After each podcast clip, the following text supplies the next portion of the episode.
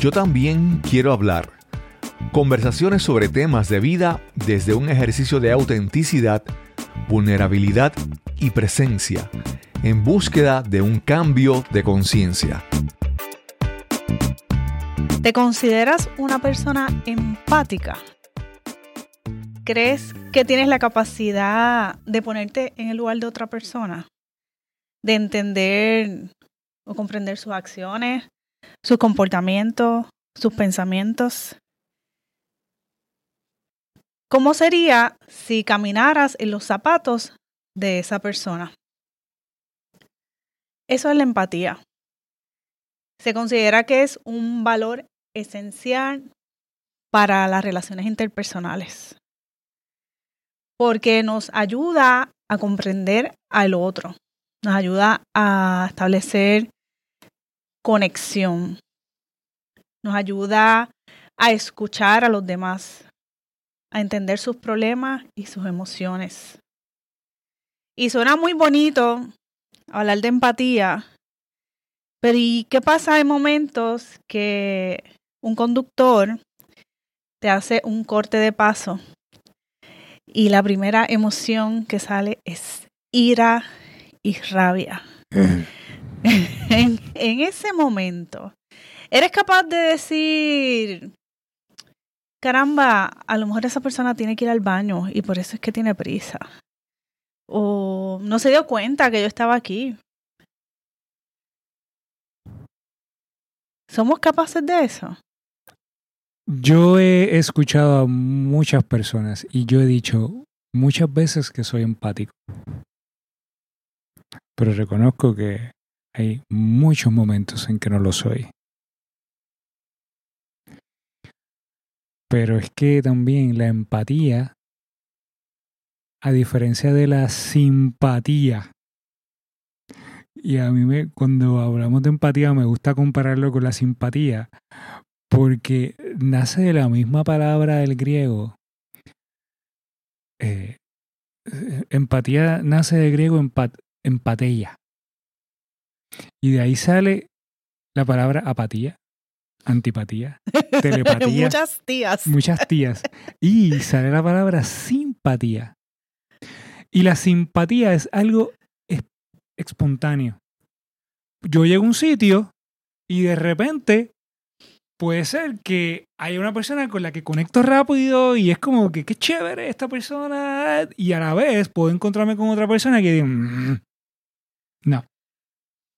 Y a lo mejor yo comienzo a desarrollar una relación con una persona con la que tengo mucha simpatía y se me hace fácil tener un poco más de empatía. Y la diferencia entre simpatía y empatía es que la empatía es más racional requiere más un, ejercicio y voluntad para hacerlo. Porque la empatía de alguna forma viene a ser el poder entender visceralmente, así, desde adentro, lo que la otra persona siente, independientemente esa persona me caiga bien o no me caiga bien. O estés de acuerdo o, no estés de acuerdo. de acuerdo. Requiere escuchar activamente lo que esa persona está diciendo sin juzgar. Yo haría eso, yo no hubiese hecho eso, estoy de acuerdo, no estoy de acuerdo. Es escuchar lo que esa persona está comunicando, tratar de comprender desde el lugar que lo está diciendo y que tiene una relación con sus acciones y que hay unas emociones particulares que están relacionadas a eso y que no tiene que ver conmigo. Tiene que ver con poder escuchar y entender esa capacidad de reconocer lo que esa otra persona está, está sintiendo. Yo recuerdo una, una anécdota hace unos años. Yo estaba comiendo en un restaurante con dos amigas más y se hizo tarde.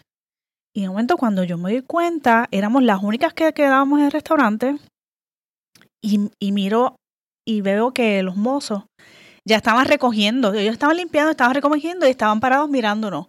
Y digo, ay, si es que ellos están esperando por nosotros para cerrar. Y entonces se lo comunico a, a mis amigas, mira, vámonos que ya el restaurante cerró, están esperando por nosotras. Y una de ellas dijo, ay, sí, sí, vámonos. Y la otra dijo, no, es que yo todavía no me quiero ir. Y yo me quedé así como en shock. Y dije, "Ah, no hay problema, pero yo me voy, te espero afuera. Me levanté, eh, la otra amiga se fue conmigo y nos fuimos afuera. Y después a los minutos fue que entonces la otra, como se vio sola, entonces salió. Y para mí fue un poco, ¿verdad? Este, fuerte, porque mientras estábamos entretenidas hablando, que yo no nos dimos cuenta, pues no, no, no nos dimos cuenta que estaba cerrado, pero una vez yo me di cuenta, yo tenía que actuar, yo no me podía quedar ahí haciéndome la, la inconsciente y la ignorante de que no estaba pasando nada. De cuántas, cuántas situaciones, pequeñas, grandes, nos encontramos a diario en el supermercado, en una fila, eh, conduciendo, con el mesero que nos está atendiendo, que situaciones pequeñas y realmente es cuestión de hacer la pausa y en vez de empezar a juzgar y a criticar, decir, ay caramba, mira, el, mesa el mesero quizás está distraído, tuvo un mal día, le dieron una mala noticia. Como decía, a mí me ayuda mucho cuando alguien me hace un corte de carro, decir, ay, es que tiene prisa para ir al baño. Y ya, y con eso yo lo suelto. A mí eso, eso no me funciona, gracias. Mira, yo creo, escuchando lo que ustedes han dicho, que la empatía tiene que ver con paciencia. Cuando yo estoy tranquila, chilling, como en paz con el mundo y mis circunstancias, ay, yo soy la persona más empática. Pero cuando estoy en el desespero, en la urgencia de que tengo que hacer algo, de que tengo que llegar a algún lugar, esa impaciencia no, no me hace ser empática. Y el detente, cuán importante es porque yo soy de las que sufro. ¿Cómo fue que dijimos el otro día que era road, Road rage, rage. en español? Sí, pero en español. Eh, La furia no es furia vehicular porque no tiene que ver con el auto. Es mi al furia conducir, al al, conducir. al, condu- al conducir. Es una cosa que es inconsciente, pero que se cree este que me está pasando de esa manera. Esa no es la manera que se guía. La manera en que yo guío es la mejor. Y se me hace bien difícil ser empática. Pero ahora lo que- el ejemplo que voy a utilizar es, ay, lo más probable la esposa está dando a luz en el hospital. Bueno, si esa es la que te funciona. Si es la que te funciona, perfecto. Mira, el, Dalai Lama en su libro El arte de la felicidad habla que la empatía está relacionada con la compasión. Está muy atada. Porque es eso, es el... Primero que la compasión es algo más universal. Y te pone en el lugar, en el lugar del otro. Sin necesariamente entender, porque no tienes que entender a ciencia cierta. O sea, yo no tengo que entender si de verdad es que ese conductor tiene que ir al baño. Eso, eso es un, recurso que yo utilizo para... Pero es decir, ¿sabes qué? No entiendo por qué lo hace. Debe tener sus razones. Y, y con eso es suficiente. No puedo, no puede salir de mi mente esta idea de que para yo poder ser empático, primeramente yo tengo que aprender a, a ser empático conmigo. Yo, en, la medida en que yo, y quiero utilizar la misma palabra que tú utilizaste del Dalai Lama, la compasión, en la medida en que yo aprendo a ser compasivo conmigo, se me va a hacer más fácil ser compasivo con los demás. Y eso requiere una conciencia de uno mismo. Y esto yo, desde que lo descubrí, trato en la medida que yo puedo hacerme consciente de mí. Hacerme consciente incluso de esas cosas que hay en mí que a mí no me gustan. Y aceptarlas. Porque muchas veces lo que se me hace difícil aceptar en el otro es lo que se me hace difícil aceptar en mí. ¿Entiendes? Tiene que ver conmigo, Claro. siempre. Entonces hay muchas veces en donde hay cosas que otras personas hacen que me molestan y cuando me toca el momento de ser empático, me cuesta trabajo ser empático. Y eso tiene que ver con las neuronas espejo. María. Porque es lo que nos da la capacidad de conectar con el otro. Es lo- me- vemos en el otro lo- con lo que podemos empatizar o con lo que nos cuesta. Porque es como eso, estoy mirando un espejo. Y desde el momento en que yo comencé a, trabajar, y a mí lo que me ayudó a trabajar la parte de la compasión conmigo fue la meditación, fue el mindfulness. Eh, y porque cuando yo estaba en momentos de meditación, yo me encontraba conmigo. Y una de las cosas que yo aprendí es a aceptar lo que yo viera, lo que llegara a mi mente, sin juzgarlo, sin sin decir, ah, estás mal, saca eso de ti. No, no, no, es llegó y así se va. Y cuando yo comencé a, a entrar en este mundo, a mí se me hizo un poco más fácil comenzar a trabajar conmigo. Me falta la, me falta la vida todavía. Lo reconozco a diario. Pero ah, fue un elemento clave para también aprender a entender al otro y, atender a la, y entender a la otra. Una de las cosas que yo hice para el episodio fue buscar la, la definición de empatía y compasión, porque yo entendía que no era lo mismo. Y son sinónimos. Pero en el caso del Dalai Lama, cuando habla que es parte de la compasión, por lo que yo entiendo que la compasión es un nivel arriba de la empatía, es porque la compasión requiere acción. La empatía, tú estás aquí sentada observando a esa persona y te identificas a un nivel mental, pero la compasión requiere que hagas eso y que desees beneficiar a esa persona, que esa persona esté en bienestar y que esté bien. Y, y eso a veces nos cuesta empatizar y después nos cuesta.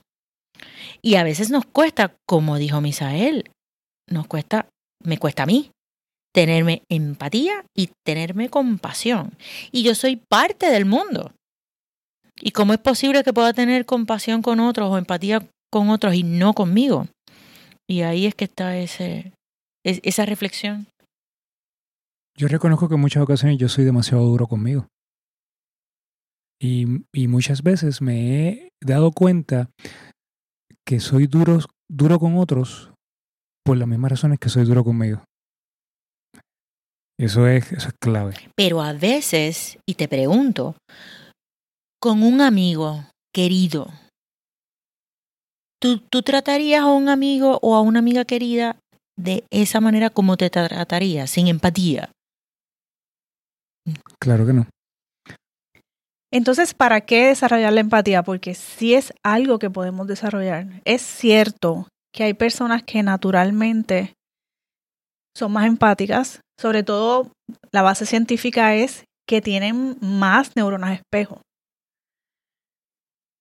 Si hay que desarrollarla, entonces ¿a qué podemos recurrir o para qué sirve?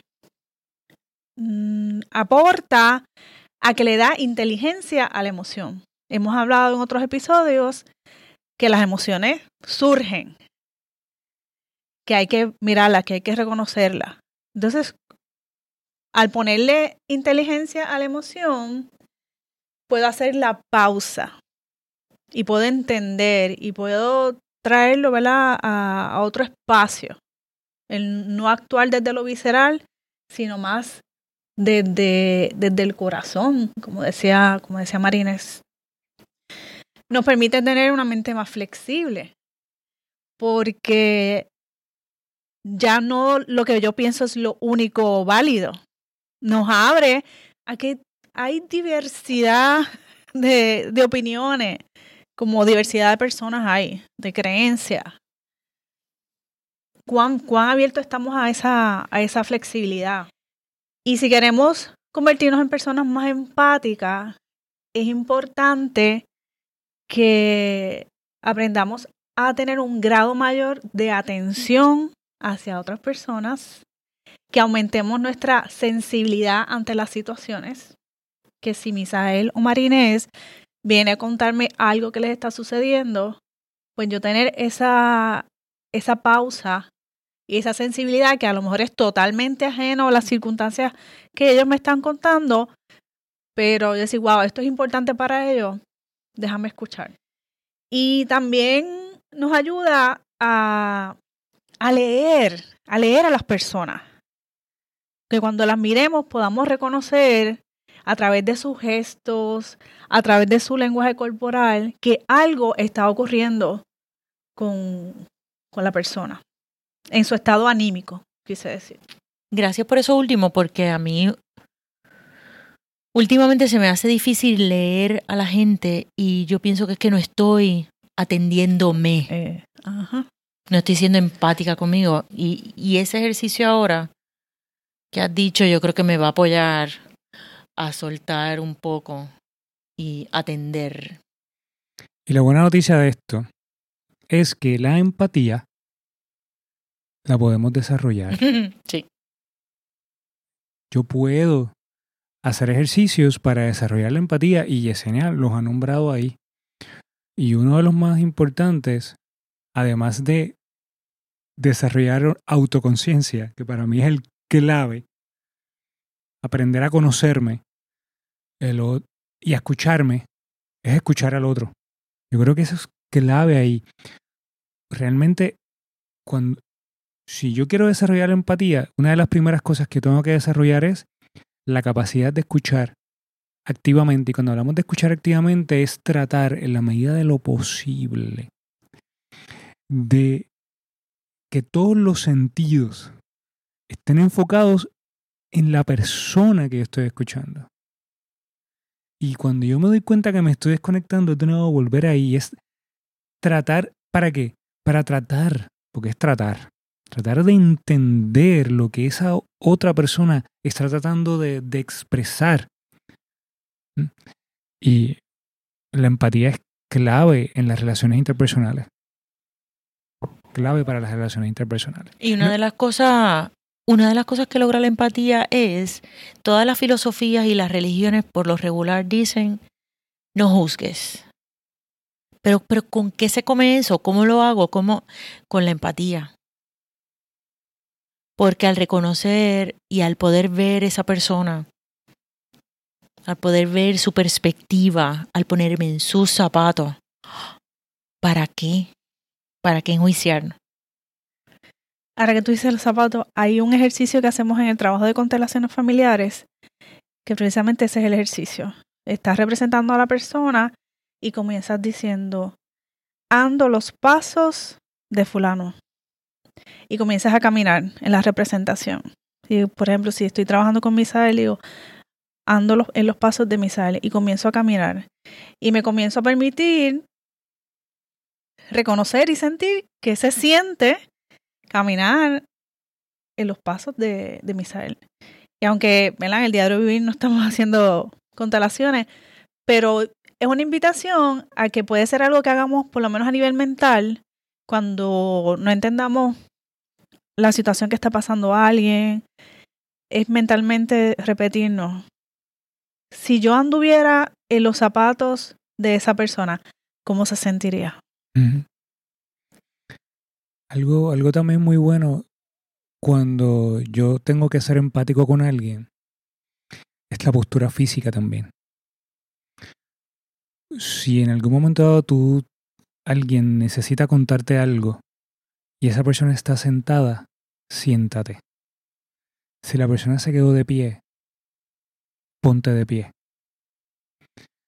Esas son cosas importantes porque de alguna forma se están viendo como iguales. A mí me pasa muchas veces en la oficina cuando alguien llega eh, a preguntarme algo y a veces yo estoy en la, frente a la computadora escribiendo un correo, redactando una carta y la persona se sienta, yo caigo en tiempo y digo, espérate, tengo que parar lo que estoy haciendo, voltearme para mirar a la persona de frente. O sea que la, parte física es muy importante también para que la persona pueda sentir que estamos de igual a igual. A veces, a veces pasa hasta con los niños. Con los niños también nosotros podemos ser empáticos. Si tú quieres que un niño te entienda y, llegar al corazón del niño, imagínate tú parado frente a una persona que mide cinco pies más que tú, mirando para arriba. Mira, siéntate, arrodíllate, mira al niño o a la niña a los ojos de manera que sienta que estamos de igual a igual. Eso también eh, eh, puede ayudar mucho en ese proceso de comunicación y demostrar empatía también con los niños. Bueno, y como última invitación es a practicar la empatía como un acto de conectar con nuestra espiritualidad. Con esa parte de nosotros que necesitamos alimentar, de reconocer que todos somos uno y que yo también pudiera estar pasando por esa situación que está pasando a la otra persona en otro momento o que yo podría muy perfectamente actuar igual que esa otra persona si estuviera en sus mismas circunstancias. Así que recuerden, ando en los pasos de esa otra persona.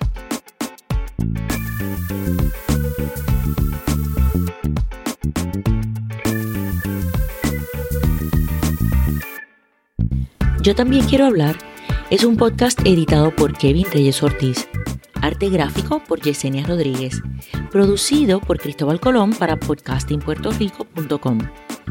Si también quieres hablar con nosotros, te invitamos a que nos envíes una nota a nuestro email, gmail.com.